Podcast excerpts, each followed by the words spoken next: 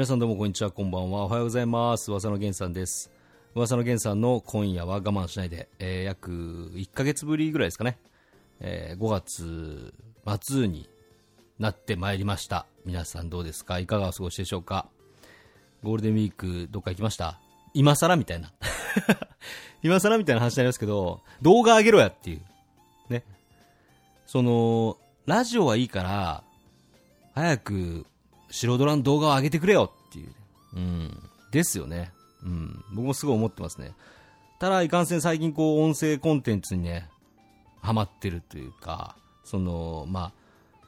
それこそ、一昨日ですか？昨日ですか？これ、このラジオが、まあ、いつアップされるかにもよる、よりけりなんですけど、あの、まあ、曲も、このポッドキャストにね、あげましたし、うん。なんかいかんせんこう、やりたいことが山の方ようにある。この僕、どうですかね？山のようにありますね。動画もアップしたいし、で、まあ、ラジオもこうやって話したいこともあるし、で、やりたいこともあるし、本当に時間が足んねえんすよね。僕の中で。うん。みんなどうですか？時間余ってますか？僕に時間を分けてください。はい。嘘です。ゲームばっかします。最低だな。そんなことないんですけどね。いやでも最近あのね、トロッコウォーズ勝てないんだよね。うん。いつかね、この、ポッドキャストでもトロッコウォーズっていうタイトルで、まあ話したいなって思うことも考えてるんですけど、まだ早いなって思う自分もいて、うん。今じゃないなっていう、うん。話したいこと今のところトロッコウォーズも結構いっぱいあるんですけど、今じゃないなって思ってるんですよね。うん。そんな今回の、まあ、お題は、えーシュタインズゲートということでね。いやー、この時は来たかという感じでね。まあ、僕もシュタインズゲート一ファンでありつつも、ファン歴はね、そんな長くないんですね。だから本当に今日はあのコアなシュタインズゲートのファンの方々にそこは違うんじゃないかなって思われてしまうことも多々あると思うんですけど、まああの、温かい心と、あの、温かい、まあ、耳で、えーこのラジオを気ままに楽しんでいただけたら嬉しいかなと思います。うん。もうなんかね、シュタインズゲートを僕はもうアニメで見たんですよ。僕はアニメのみなんですね。で、ゲームは、まあ、プレイしてる動画をチラチラ、まあ、YouTube で見たりして、あ、こんな世界線があんだっていう。そっからもう世界線っていう言葉が、もうアニメ見てからというものの、えー世界線っていう言葉をね、何でも世界線のせいにしたらいけんじゃねえかなっていう。ね。例えばゲームとかでもさ、こう負けたりするとさ、なんだよっつって、ね、まあ、俗に言う白ドラで言うキャラゲーってやつですか？僕、そのキャラゲーってのが僕よくよく分かってないんですけど、だ強いキャラをひたすら使ってることがキャラゲーなのか、なんかその、バカボンみたいな、アニメのキャラとかを、こう、メインに使ってるのをキャラゲーっていうのか、なんかちょっとよく、僕、あんまよく分かってないんですけど、その、そういう部分も、あ、この世界線だからやっぱりロックマンが強いんだなとか、今で言う、まあ、全部白ドラの例えになっちゃうんですけど、最近やってるの白ドラとトロッコと、まあ、あとは PUBG か。あ PUBG 出ましたね。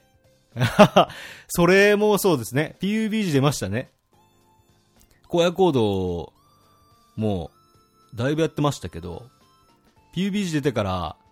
荒野行動を開く頻度減りましたね。なんですかねあれってなんかやっぱ、その、やっぱり PUBG に期待しちゃってる自分がいるっていうか、実際にやってみると、まあこれちょっとね、荒野ファンの方々に怒られちゃうかもしれないですけど、あの、狙撃がね、PUBG 楽しいんですよね。ほん繊細っていうかね、ほんと繊細なんですよ。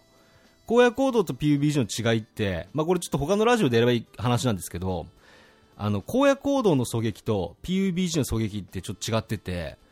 あの、荒野行動の狙撃銃っていうのは、例えばカーとかさ、こう、M24 とかさ、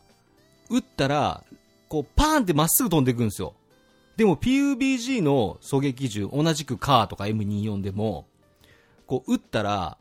と、距離によってはだいぶ遠いと、弾を、弾がね、こう、ちょっとね、こう放射線状を描いてこう落ちるんですね。だちょっと頭より上を狙わないと、PUBG の場合の狙撃銃っていうのは、要するに SR ってやつですね。スナイパーライフルは、こう、当たんないんですよ。その点、まあ AR、あの、小銃に関しては、どんな感じでも割と当たりやすいですけどね。うん。そう。ただやっぱ荒野行動に関しては、あの、81式っていう、81式っていう、まあ AK の 7mm の弾の、まあ、上位互換みたいなやつが出て、それがもうやたら強すぎて、あ、ああれ？これちょっと強すぎじゃね？って思って、そのあたりからですかね、PUBG 早く出ないかなと思って。で、PUBG 出て、で、やってるけど、やっぱ面白いですね。まだまだ、あの、ボットいますけど、プレイヤーもどんどん増えてきてるんで、これはまあ近いうちにね、もっともっと楽しくなっていくんじゃないかなって僕は PUBG に期待してますね。まあどちらもあの面白いゲームだなと思ってるので、まあ、どっちがどっちとかいう話はしないんですけど、うんまあ、スキンに関しては荒野行動の方がバラエティあるし PUBG に関してはそのいわゆるバトルロロイヤルバトルロワイヤルゲームっていうジャンルにおいてかなり繊細にスマホでもプレイできるゲームだなっていう風に感じますね PC となんだろう操作は違うえどかなりやっぱりスマホ版も繊細にプレイできるんで、あの、荒野行動やったことあるけど、PUBG はやらなかったな、私とか、僕っていう方もね、ぜひあの PUBG のね、モバイル版も、僕はプレイしてほしいなっていう気持ちはかなりあります。うん。この世界線ではね。シュタインズゲートっていう今日のトークテーマ今ちょっと忘れそうで PUBG と荒野行動についてちょっと話してましたけど、この世界線ではそうなんですよ。うん。だこの世界線では、あのー、荒野行動もやっぱ訴えられちゃうんですよ、PUBG に。うん。この世界線ならね。うん、そういう回ですよ、今日。そういう本当にね、好きなセリフをどんどん言っていくラジオですからね。我慢しないですから。うん。俺今俺岡部倫太郎、いや、いや、法王院京馬？うん。今日俺、法王院京馬だと思ってね。今日僕のことをね、あの、ファンの皆さん本当申し訳ないんですけど、法王院京馬だと思ってください。うん。ダル、過去にメールを送るぞ。つってね。それ ごめんなさい、なんか 今言ってちょっと自分もちょっと恥ずかしくなったけど、うん、そういう回だから。そういう回。だから本当シュタインズゲートのことを知らなくても、今日一日で、あ、シュタインズゲートっていうゲームをやってみようかな。シュタインズゲートアニメ見てみようかな。そういう風にやっぱね、もっと下上げファンをもっとどんどん増やしたい。そういう気持ちです。だから今日はネタバレは、極力しずに、確信はつかないですけど、えー、シュタインズゲートについていろいろお話していこうかなと思ってます。ということで、今回の、えー、今夜は我慢しないで、スタートです。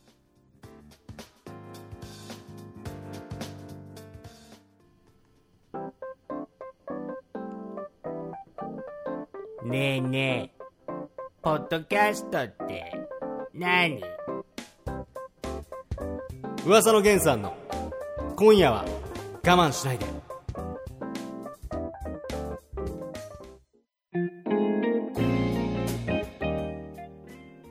噂の源さんの今夜は我慢しないで。こちら今回も iTunes ポッドキャストにて皆様にお届けしております。えー、今回のトークテーマは、シュタインズゲート。いやー、来ましたね。毎回来ましたねって僕言ってる気がしますけど、ほんと来ましたね。うん。オカリンってことで。オカリンもうこの時点で再生をストップしている方もいるかもしれません。だがしかしね、今日は本当にこの放送が終わった後に、あ、シュタインズゲートっていうゲームをやってみようかなとか、あ、シュタインズゲートってアニメを見てみようかななんていう人も一人でもね、多く増えたら僕嬉しいかなと思うので、たすらもう緩くシュタインズゲートについてまあお話していこうかなというふうに思っています、えー、シュタインズゲートのことを全然知らない、えー、よくわかんないという方もいらっしゃると思うのでどんなものかまず見ていきましょう、えー、シュタインズゲートは、えー、5PB 現在の明治図より販売されているテレビゲームソフトファーストバージョンは Xbox360 にて2009年10月15日に発売された。アットウィキペディア。2009年ってことは、今から9年前、約9年前からもシュタインズゲート、熱があると、世界には。まあね、あの、僕は割と日が浅いんですけど、大体でもそれでも1年経ってないくらいですかね。えーアニメ、アニメの1を見て、えーその後、25話、幻の25話だったかなを見て、で、映画を見て、っていう感じですね。なので僕自身は本当にあのゲームは、プレイしてるのを見ただけで、あ、こんなストーリーもあるんだ、みたいな、アニメでは放送されてないシーンとかね、結構あったりして、で、うわー、これ、プレイ動画見た後に、うわー、やればよかったなっていう、自分でこれをやって、こう感動したかったなっていう思いが、非常に高くてですね、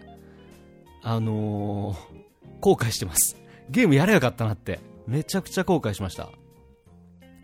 えー内容の方はですね、2010年の現代の日本を舞台、秋葉原が舞台となってます。えー前作カオスヘッドと世界観を共有するが、渋谷から秋葉原に舞台を変えており、登場人物、ストーリーに直接のつながりはない。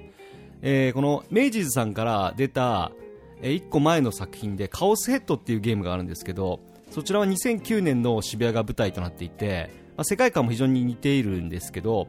ただ、まあ、あの、続編がシュタインズゲートっていうわけではなくて、全くまあ別で楽しめるような、まあ、作品になっています。あとまあ、カオスヘッドは一応妄想科学アドベンチャーっていうジャンルなんですけど、今回のこのまあ、シュタインズゲートは想定科学アドベンチャーっていう風になってて、よりカオスヘッドよりシュタインズゲートの方がまあ、現代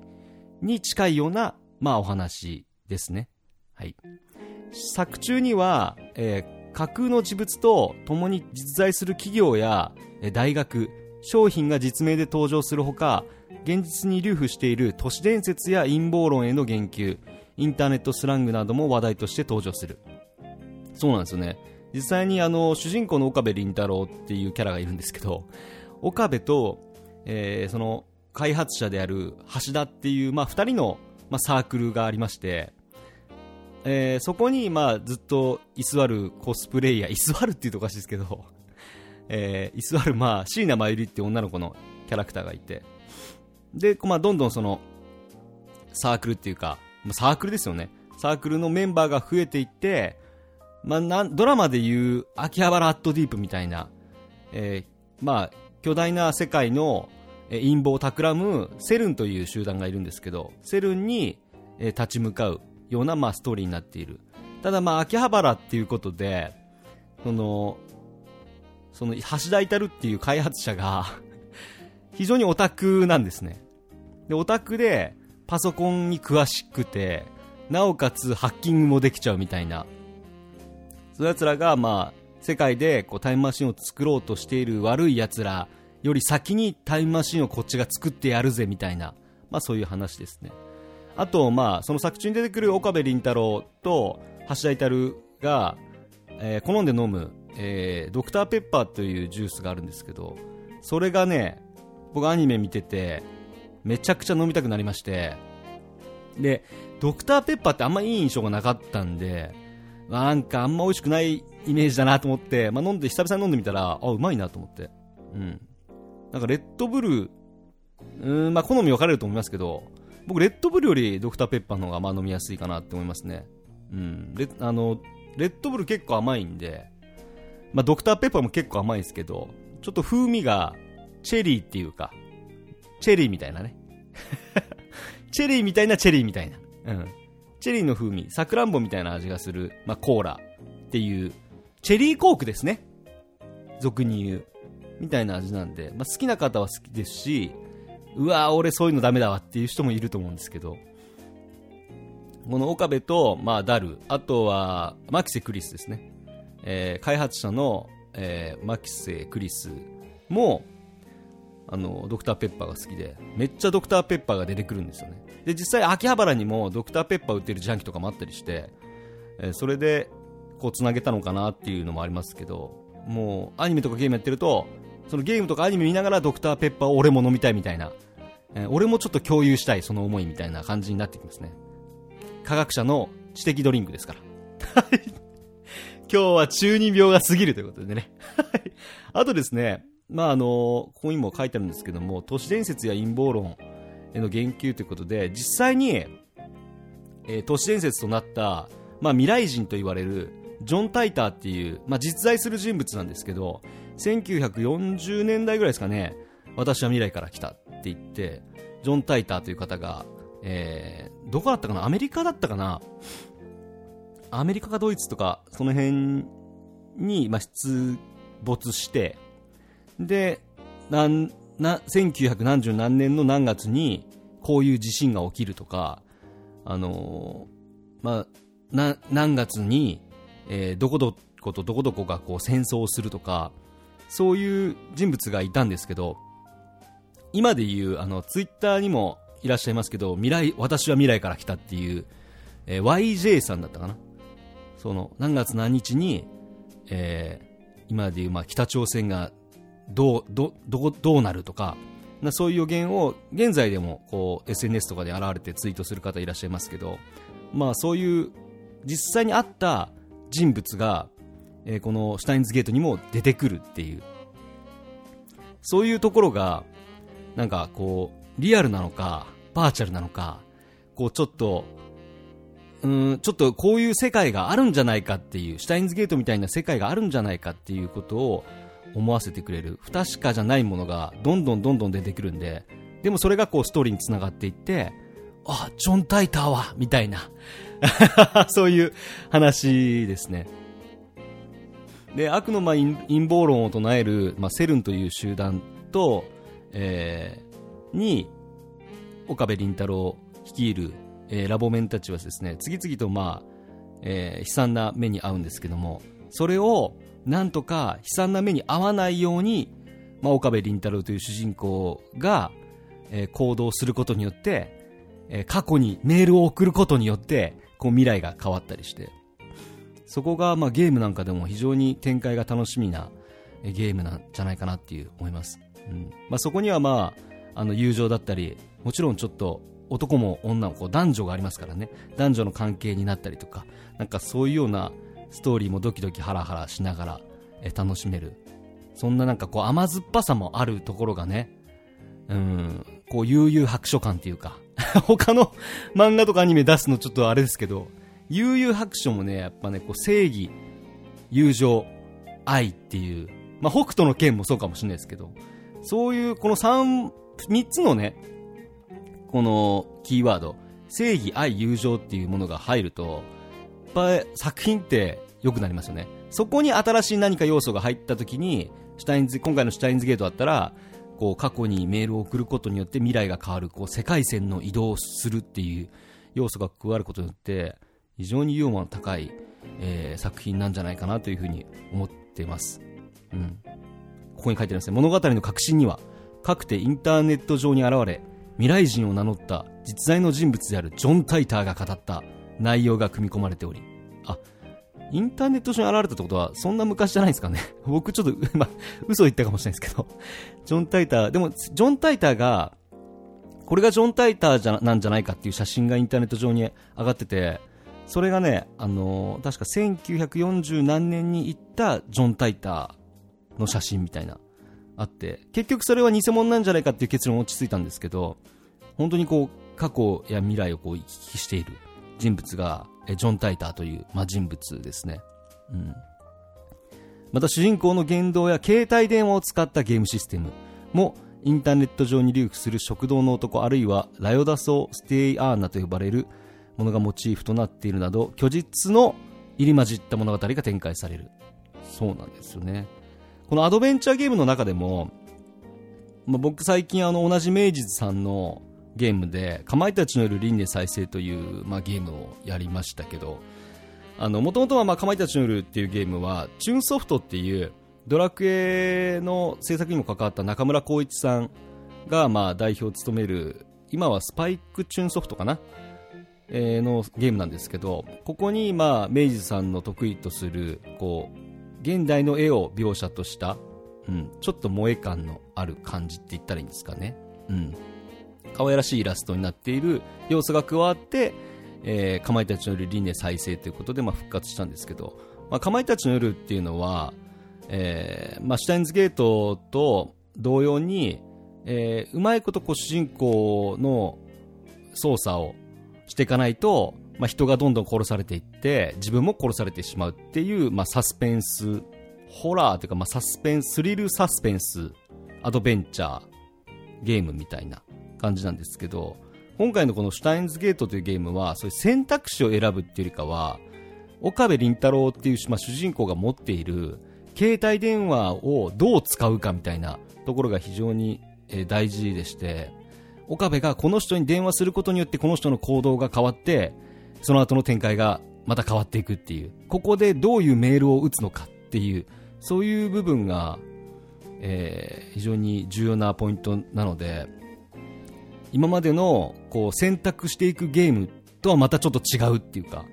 そこがまたね、俺ね、ゲームやればよかったなっていう後悔するポイントなんですけど、そこが相当面白い、えー内容ですね。あとは、えーここにも書いてありますけど、物語の序盤はやや難解な内容となっており、うん、あの、主人公のキャラ設定とか、まあ、あと、その、橋田至っていう、まあ、高校からの同級生なんですけど、岡部倫太郎の。あの、彼の、まあ、キャラクターが非常にオタクなんで、激しく燃えですとか、もう本当こういう声なんですよね。マキセシ、マキセシ。俺普段言っちゃうんですけどね。マキセシ、マキセシ。あれ、おかりんもう帰ってきたん？これちょっと似てんと思うんだけどな。あの、こういうなんかね、個性的なキャラが多いののと、なんかこいつら何やってんだろうっていう、非常にストーリーがいきなりバンバン変わっていくんで、どういう風なの？っていう、これどういうゲームなの？っていうのがよくわかんないっていう、最初ね、アニメを見てて、第5話ぐらいまでは、なんか、え、このアニメ面白いのか？っていう。僕も友人に勧められて見たので、最初はこう半信半疑で、面白いんですよ、つって。で、基本面白いんですよって言われるものは、なんか僕は、あ、じゃあやらねえとか、ゲームとかでも、じゃあ見ねえっていう なんかよくわかんない、もうタッチが悪い性格なんで、自分で面白いものを発見したいっていう、えー、主義なので、なんかね、最初ね、こう乗り気じゃなかったんですよ。でもこう見てたら、あれ ?5 話、4話、5話、6話ぐらいからなんか、あれ？あれ？このアニメめちゃくちゃ面白いぞって。勧められたものを素直に見ろよっていう感じなんですけどね。うん。だから最初でもちょっとよくわかんなかったんですよね。で、中盤では重い展開になるものの、そうなんですね。中盤が一番見ててね、こう気持ち悪いシーンとかもいっぱいあるんですけど、まあ、ドキドキする展開が非常に多く、ストーリーの中には非常に多くの伏線が張り巡らされており、うん、終盤では物語の結末に向けて一気に収束していくという構成をとっている。ああ、そうだね。このね、伏線回収っていうのがね、シュタインズゲートね、本当に素晴らしいなって思いますね。今までやってきたアドベンチャーゲーム、まあ、あの、シミュレーションゲームとかもそうですけど、裏でこいつがこう動いてるとか、それこそあのーちょうど、まあ、この収録している1日前ですね、あの、アメトークでハンターハンター芸人っていうのをやってましたけど、僕ハンターハンターがすごく好きですね。そこも何が好きかっていうと、その伏線回収なんですよね。うん。クラピカが高校に今いる時に、ゴンと、えーキルアはこういうことをしていたとか、そこでレオリオはこういう動きをとっていたとか、なんかそういう感じあんあいつ今いないけどどこで何やってんだろうっていう伏線回収をしたくなるようなそんな作品ですね。今あのシュタインズゲートゼロっていうアニメが現在、えーテレビ東京かな、えーで放送されてますけどあのーあれもね今見ながら僕シュタインズゲートゼロのゲーム自体はあのープレイ動画見てないのでストーリー全く知らないんですけどあのね、あれこの人今ここにいないけど、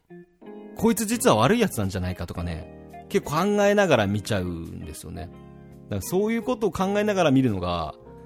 非常に面白い、まあ、作品になってます。うん。ゲームがリリースされて、えーその後、えーいくつかタイトルが出ているので、簡単にあの、ご紹介させていただきますけども、まず、まあ、シュタインズゲート無印、オリジナルのものですね。えーその後、シュタインズゲート、肥沃連理のダーリン。えーそんでもって、シュタインズゲート変異空間のオクネット。えーそんでもって、シュタインズゲート線形拘束のフェノグラム。で、えー正当高続編となるシュタインズゲート0という感じですね。現在ではあの iPhone のアプリなんかでもリリースされているものもあるので、まあ、有料になるんですけど、気になる方はね、えー、こうゲーム機の本体持ってねえよっていう方なんかは iPhone でプレイしてもいいんじゃないですかね。確かね、3000円ぐらいですかね、ダウンロードは。うん。もしかしたら、あの、プレステ3とか、えー、ビータを持ってる方は、ゲーム屋行って中古で買った方が安いかもしれない。もしかしたら、今だったら。うん。そんな感じですね。えー、こんな、えー、シュタインズゲートなんですけども、なんとですね、2018年、えー、何月かはまだ未定となってますけども、新たなる、まあ、新作というかリメイク版が、えー、リリースされます。その名も、シュタインズゲートエリート。おめでとうございます面白い。ドクターペッパー飲もう。全国のみんなドクターペッパーを今すぐ買おう。えー、シュタインズゲートエリートという、えー、プレイステーション4とニンテンドスイッチですかね。でリリースされる、えー、ゲームがですね、2018年。本当は4月頃にリリースされる予定だったんですけど、今延期されて、ちょうど今週の半ばぐらいに、えー、このプロデューサーでありますメイジズの代表でもあります、シクラ千代丸さんのツイッターにて、え、オープニングムービーが公開されましたね。いや、もう、むちゃくちゃかっこいい。このシュタインズゲートエリートは、えー、第1作品目のシュタインズゲート、要するに僕がアニメで見たやつ、まあ一番有名なタイトルなんですけど、この1が、えー、アニメとゲームを合体させて、全部アニメーションで楽しめる、えー、作品として帰ってきました。ありがとうありがとうということで私ね、えー、予約しました。やっとです、僕はシュタインズゲートのゲームをプレイするタイミング、シュタインズゲートエリート、私予約しました。予約しもしたし、お金ももう払いました。だからもう、あとはいつ発売されるかわかんないけど、発売されたら、うちに届くのを待つだけ。あとは、まあ、実況を本当していきたいんですけど、まあ、判権の問題なんかもあると思うんで、どうなんだろうなってちょっと迷ってる部分がありつつ、まあ、削らなきゃいけないシーンとか、ね、ネタバレも含まれていくんで、うん、実況あるかな？ないような予感もしますけど、ぜひね、あの、気になる方ね、俺もシュタインズゲートエリート予約しましたっていう、買いましたっていう。俺と一緒に世界線を移動しようっていうことで。うん。まあ、アニメで見ていたシュタインズゲートもゲームの中で楽しめるっていうところと、あとはアニメでなかったシーンなんかも全部アニメーションとして新たに組み込まれているそうなので、これは本当に楽しみですね。なんか、こう、アニメを自分で操作しているようなゲームになるんじゃないかってことで、今までになかったですよね。なんだかんだ。全部アニメーションのゲームって。ということで、非常に私自身も注目している、えー、タイトルですね。今年ね、注目しているタイトルいくつかあるんですけど、プレイステーション4で、ホラーゲームが夏頃にね、こう、2本出るんですよね。それも、今年は実況していこうかなっていうふうに思ってますが、その前にまあこのシュタインズゲートエリートをやっていこうかなと思います。うん。あなたは今、この世界線で幸せですか？私は、ドクターペッパーを今日も飲もうと思います。最近飲んでないけど。ってことで、えー、今回のトークテーマはシュタインズゲートでした。ありがとうございます。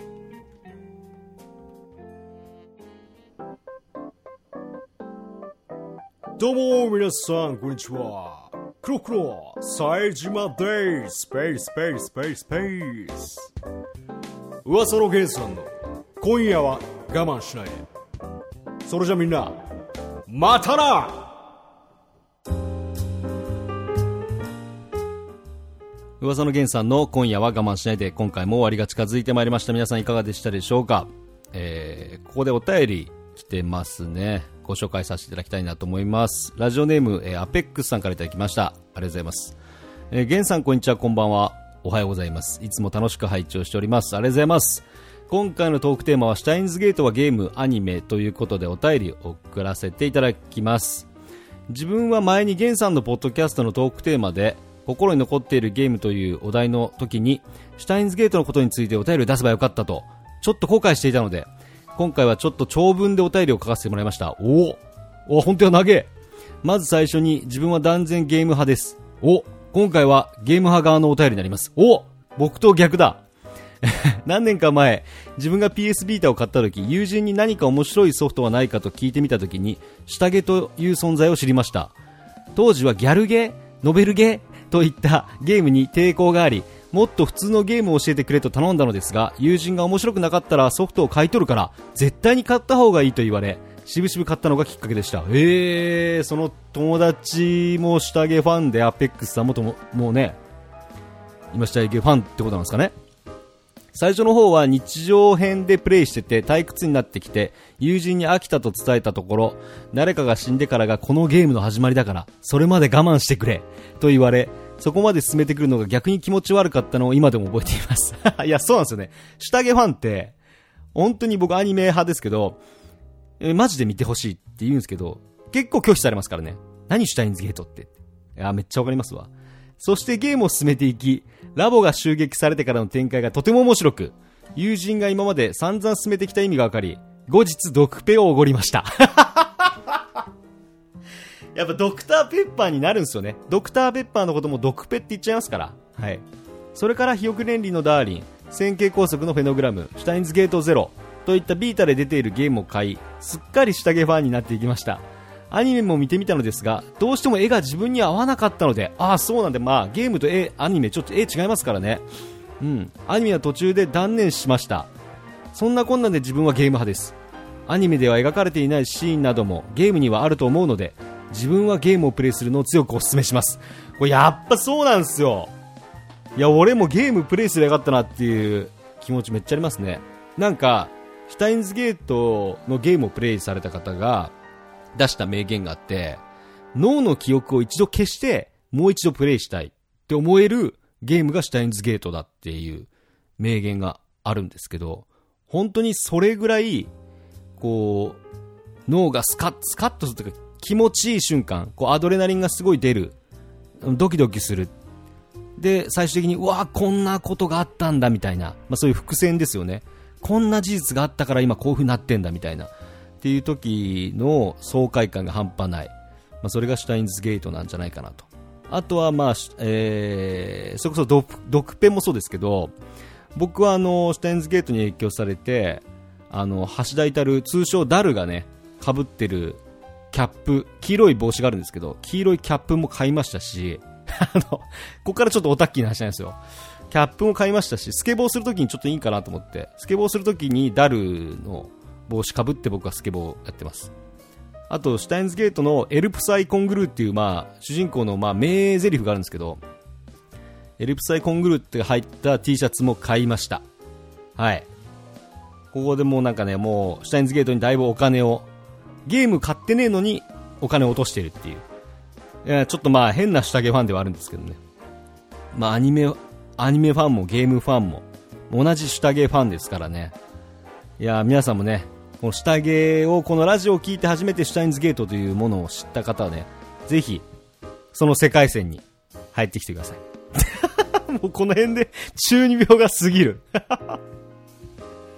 そのうち言いますよ僕ツイッターで。私は未来人です 未来から来ましたっつってねはいそんなこんなで、この噂のゲンさんの今夜は我慢しないででは皆様からのお便り、えー、私ゲンさんへの応援メッセージなどなどいろいろ意見をお待ちしております。はい。お送り先は私、噂のゲンさんのツイッター、えー、genofuwasa。こちらに、こちらのアカウントフォローの上、直接ダイレクトメッセージを送ってきてください。それと Gmail でもお便りの募集を行っております。えー、Gmail の送り先は gen.of.uwasa.gmail.com gen.of.uwasa.gmail.com まで皆様からのご意見、ご感想をお待ちしております。このゲーム面白いよ。このアニメも面白いよって言われたら僕はやりません。嫌なやつ。基本、まあ、見ません。そういう、こう、これも面白いですよって言われても、あ、あ、じゃあちょっと置いといてから、で、こう半年後ぐらいに、あ、じゃあちょっとやってみようかなみたいな感じで、遅れて僕入ってくるパターンなんですよね。もったいないですよね。面白いゲームいっぱいあるのにね。はい、ということで、また次回、皆さんまたお耳かかりましょう。それじゃあ、またな